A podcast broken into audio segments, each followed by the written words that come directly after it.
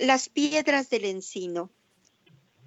Y en la lava teñida de lo celeste, abrí el portón platinado y deslumbrante.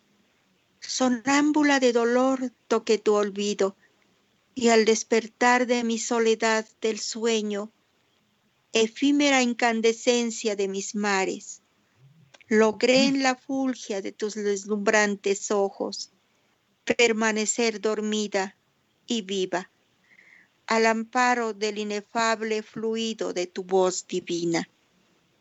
Dando tumbos en las difusas piedras del encino, rodé hasta la sordera de mis ojos, me pinté de sangre en la alborada y desperté dormida de mis sueños. Y así tu mano como antaño, para volver al solaz de tu mirada, para saber que aún me esperas en el misterio del mirto florecido, en el agrio peñasco de la flor del agua, como antaño los dos en el altar del río.